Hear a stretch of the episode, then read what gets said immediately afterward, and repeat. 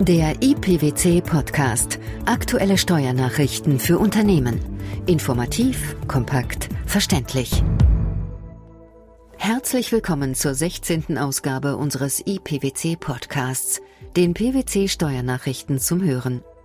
In dieser Ausgabe beschäftigen wir uns mit dem Lohnsteuerrecht 2011, von der Firmenwagengestellung bis zur regelmäßigen Arbeitsstätte das Steuerrecht spürbar vereinfachen und zugleich das Besteuerungsverfahren weiter modernisieren.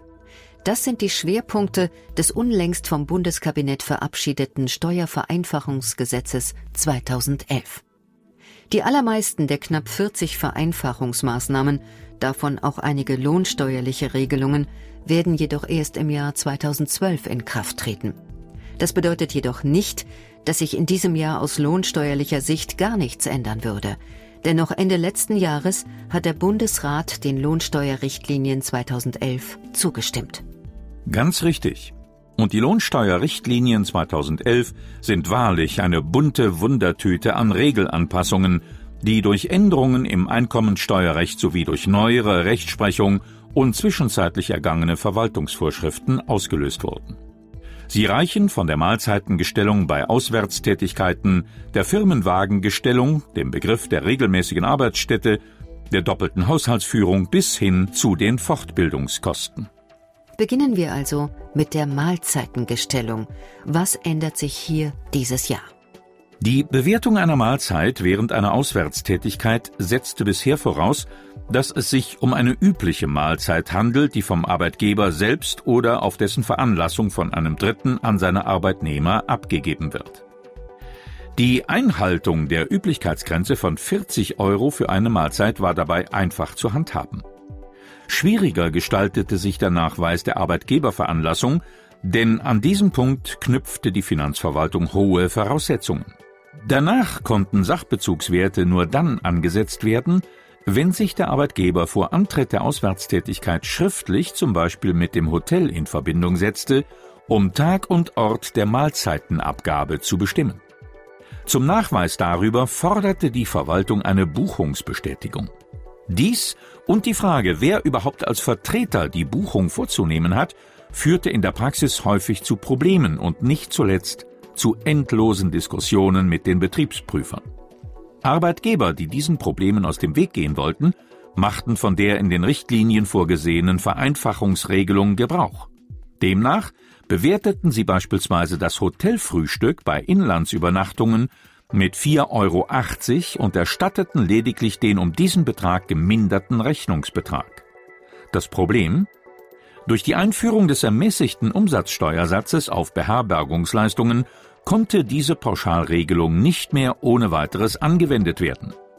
Nach aktueller Lohnsteuerrichtlinie können Arbeitgeber nun allerdings die Sachbezugsbewertung üblicher Mahlzeiten schon dann vornehmen, wenn die Aufwendungen der jeweiligen Mahlzeiten arbeits- oder dienstrechtlich ersetzt werden und die Rechnung auf das Unternehmen des Arbeitgebers ausgestellt ist.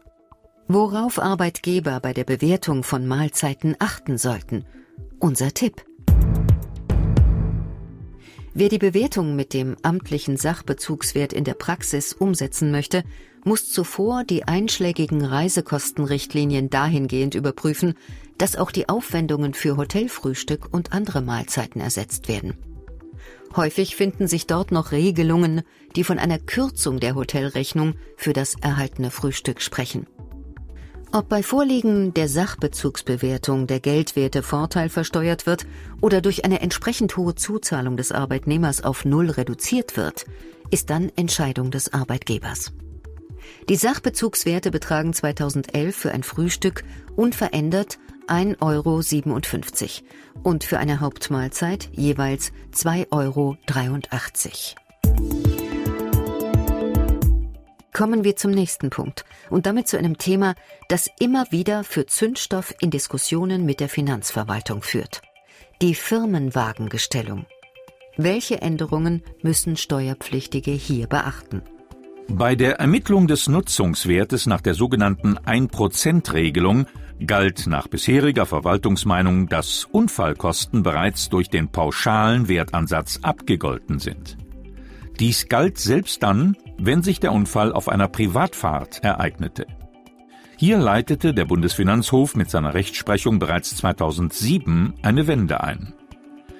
Die obersten Finanzrichter entschieden, dass Unfallkosten nicht zu den Aufwendungen gehören, die unmittelbar dem Halten und dem Betrieb des Fahrzeugs zugehörig sind und im Zusammenhang mit seiner Nutzung typischerweise anfallen. Weiterhin führte der Bundesfinanzhof aus, dass Unfallkosten durch die 1%-Regelung nicht abgedeckt seien. Darüber hinaus sei ein weiterer geldwerter Vorteil zu erfassen, wenn der Arbeitnehmer alkoholbedingt auf einer beruflichen Fahrt einen Unfall erleide und der Arbeitgeber auf Schadenersatz verzichte. Diese Rechtsprechung nimmt die Finanzverwaltung nun zum Anlass, die bisherigen Regelungen ab dem 01.01.2011 grundlegend neu zu fassen. Unfallkosten gehören demnach nicht mehr zu den Gesamtkosten des Fahrzeugs, sie sind lohnsteuerlich gesondert zu würdigen. Unfallkosten bis zu einem Wert von 1000 Euro netto je Schaden, abzüglich einer eventuellen Erstattung durch die Kfz-Versicherung, dürfen der Einfachheit halber jedoch noch als Reparaturkosten in die Gesamtkosten einbezogen werden. Welche Überlegungen Unternehmen bei der Firmenwagengestellung neuerdings anstellen sollten? Unser Tipp. Nach den neuen Spielregeln müsste gerade bei Firmenwagen, deren Nutzwert nach der 1%-Regelung ermittelt wird, jeder Schaden unmittelbar nach dessen Eintritt repariert und zusätzlich geprüft werden, ob der Arbeitnehmer schadensersatzpflichtig ist. Bei den in Praxis ja häufig anzutreffenden Leasingwagen ist es äußerst ungünstig, Reparaturen bis zur Rückgabe aufzuschieben. Der Grund? Schon die Beseitigung kleinerer Lack- und Blechschäden führt zu Kosten, die schnell die 1000 Euro Grenze übersteigen. Deshalb sollte man außerdem prüfen, ob man nicht die Höhe der Selbstbeteiligung reduzieren sollte. Bei der Besteuerung des Dienstwagens haben aber nicht nur Unfallkosten und Co. eine Bedeutung. Bei Fahrten zwischen Büro und Arbeitsstätte spielt es zum Beispiel eine große Rolle, wie die regelmäßige Arbeitsstätte definiert wird. Ja, denn die bisherige Definition der regelmäßigen Arbeitsstätte wurde dahingehend präzisiert, dass es sich um betriebliche Einrichtungen des Arbeitgebers handeln muss.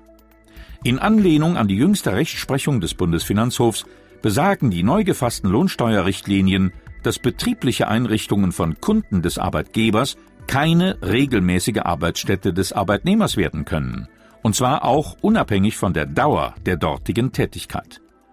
Dies gilt jedoch nur dann, wenn der Arbeitnehmer im Rahmen seines Dienstverhältnisses mit wechselnden Tätigkeitsstätten rechnen muss. Ein Problem bleibt trotzdem. Nach wie vor fehlt eine klare Definition der betrieblichen Einrichtung des Arbeitgebers. Schaltkästen, Bootsanleger, Hochspannungsmasten und ähnliche Einrichtungen wird man wohl zwingend nicht darunter fassen müssen. Unser Tipp. Im Zweifel müssen solche Fälle im Rahmen einer lohnsteuerlichen Anrufungsauskunft mit dem Betriebsstättenfinanzamt abgeklärt werden. Zwei Punkte haben wir noch offen. Als lohnsteuerlicher Dauerbrenner erweist sich auch die doppelte Haushaltsführung. Mit welchen Neuerungen? In Anlehnung an die jüngere Rechtsprechung liegt eine aus beruflichem Anlass begründete doppelte Haushaltsführung auch dann vor, wenn ein Arbeitnehmer seinen Haupthausstand aus privaten Gründen vom Beschäftigungsort wegverlegt und er darauf in einer Wohnung am Beschäftigungsort einen Zweithaushalt gründet. In den Fällen, in denen bereits zum Zeitpunkt der Wegverlegung des Lebensmittelpunktes vom Beschäftigungsort ein Rückumzug an den Beschäftigungsort geplant ist oder feststeht, handelt es sich dagegen nicht um eine doppelte Haushaltsführung. Für entstandene Umzugskosten gilt, in Fällen der Wegverlegung des Lebensmittelpunktes aus privaten Gründen können sie nicht als Werbungskosten abgezogen werden und damit auch nicht vom Arbeitgeber steuerfrei erstattet werden. Umzugskosten, die nach Wegverlegung des Lebensmittelpunktes vom Beschäftigungsort entstehen, können jedoch dann steuerlich geltend gemacht werden, wenn sie beruflich veranlasst sind. Dies ist zum Beispiel der Fall, wenn die Zweitwohnung am Beschäftigungsort aufgrund eines Arbeitsplatzwechsels aufgegeben wird. Doch Vorsicht! Sämtliche Umzugskosten müssen im Einzelnen nachgewiesen werden, da die Pauschalen in diesen Fällen nicht gelten. Kommen wir zum letzten Punkt, den Fortbildungskosten. Die Erstattung von Fortbildungskosten zählt nicht zum Arbeitslohn, wenn die Bildungsmaßnahmen im ganz überwiegend betrieblichen Interesse des Arbeitgebers durchgeführt werden. Neu ist, dass es für die Annahme des überwiegend eigenbetrieblichen Interesses unschädlich ist, wenn der Arbeitnehmer Rechnungsempfänger ist. Dies wird jedoch an die weitere Voraussetzung geknüpft, dass der Arbeitgeber die Übernahme der Aufwendungen allgemein oder für die besondere Bildungsmaßnahme vor Vertragsabschluss schriftlich zugesagt hat. Worauf Arbeitgeber bei der Bewertung von Mahlzeiten achten sollten? Warum bei der Firmenwagengestellung neuerdings im Rahmen der Versicherung die Höhe der Selbstbeteiligung geprüft werden sollte? In welcher Weise die Definition der regelmäßigen Arbeitsstätte präzisiert wurde? Wann Umzugskosten bei der doppelten Haushaltsführung übernommen werden und was sich bei der lohnsteuerlichen Behandlung von Fortbildungskosten geändert hat, das waren die Themen der 16. Ausgabe des IPWC Podcasts, den PWC Steuernachrichten zum Hören. In der nächsten Ausgabe informieren wir Sie über die verschiedenen Nutzungsfälle von Poolfahrzeugen und die daraus resultierenden lohnsteuerlichen Konsequenzen. Was das europäische Aus der deutschen Sanierungsklausel für betroffene Unternehmen bedeutet und warum künftig bei innergemeinschaftlichen Lieferungen eine Besteuerung strafhalber möglich ist. Wir freuen uns, dass Sie dabei waren und hoffen, dass Sie auch das nächste Mal wieder in den IPWC-Podcast reinhören. Steuerliche Neuigkeiten zum Nachlesen finden Sie in der Zwischenzeit wie immer unter pwc.de.